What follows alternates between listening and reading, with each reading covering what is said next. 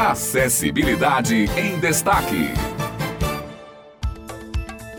Bom dia para você, ouvinte da Rádio Tabajara. Está entrando no ar mais uma Acessibilidade em Destaque. Como sempre, o nosso encontro semanal com a inclusão social. Eu sou o Otto de Souza e é uma satisfação contar com a sua audiência. E hoje comigo, Rana Pachu. Bom dia, Rana. Bom dia, Otto. E bom dia a todos os ouvintes da Rádio Tabajara. Estamos hoje, nessa quarta-feira, para compartilhar com vocês um pouco mais sobre o universo da inclusão e acessibilidade. Não é mesmo, Otto? É isso mesmo, Rana. É muito gratificante gratificante podermos trazer informações tão importantes para a sociedade. E hoje nós vamos falar sobre o Instituto de Educação e Assistência aos Cegos do Nordeste, popularmente conhecido como Instituto dos Cegos de Campina Grande. É isso aí, Otto. E o Instituto atua não só em Campina Grande, como também em toda a região da Borborema. Ele foi inaugurado em 1952 com o objetivo de auxiliar na formação superior e autônoma de diversas pessoas ao longo de sua história. A Denise Queiroz é presidente presidente da instituição e destaca a atuação do Instituto nas áreas de educação, esporte e lazer. Esse instituto tem uma importância singular na vida de muitas pessoas cegas. O instituto já formou advogados, professores, jornalistas, assistentes sociais, músicos, dentre outros profissionais autônomos, né, que trabalham aí por conta própria. O instituto vem fazendo a diferença na vida de um grande quantitativo de pessoas cegas ou com baixa visão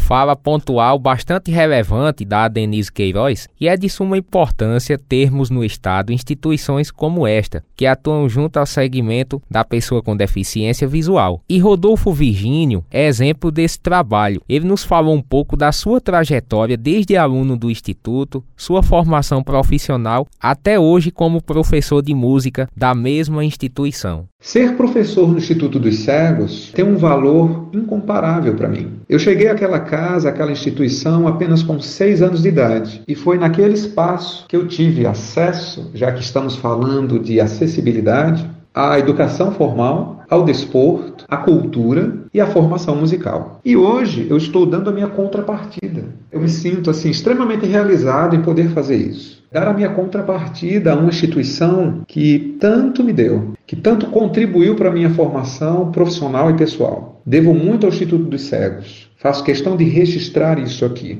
E aproveito para deixar uma palavra de valorização a todas as instituições de apoio especializado, que têm um papel fundamental nesse processo de acessibilidade e de inclusão das pessoas com deficiência na sociedade. E a música, para mim, é extremamente importante, porque antes do texto, antes da letra, a música comunica através do som. E para nós, pessoas com deficiência visual especificamente, baixa visão e cegueira total, o som é extremamente importante. É um vínculo, é um ponto de contato com o mundo exterior. Então, o som traz essa linguagem universal, que é acessível não só para as pessoas com deficiência visual, mas a todas as pessoas. Até mesmo através das suas vibrações, as pessoas com deficiência auditiva podem ter acesso a essas diferenças de ondas sonoras que cada som, conforme a sua altura e intensidade, podem produzir. A música é acessível, ela é um vetor de inclusão social poderosíssimo. Como é gratificante conhecer o trabalho de instituições como essa. E olhe que o Instituto passou por tempos difíceis na década de 90. Você sabia disso, Otto? Eles tiveram suas instalações sucateadas e passaram oito anos com as atividades interrompidas. Mas graças aos esforços e à união de jovens cegos, o Instituto retomou as suas atividades em 2003. Micheline Leite é enfermeira de formação. Perdeu a sua visão há dois anos e meio e nos contou um pouco da sua experiência como usuária do Instituto dos Cegos.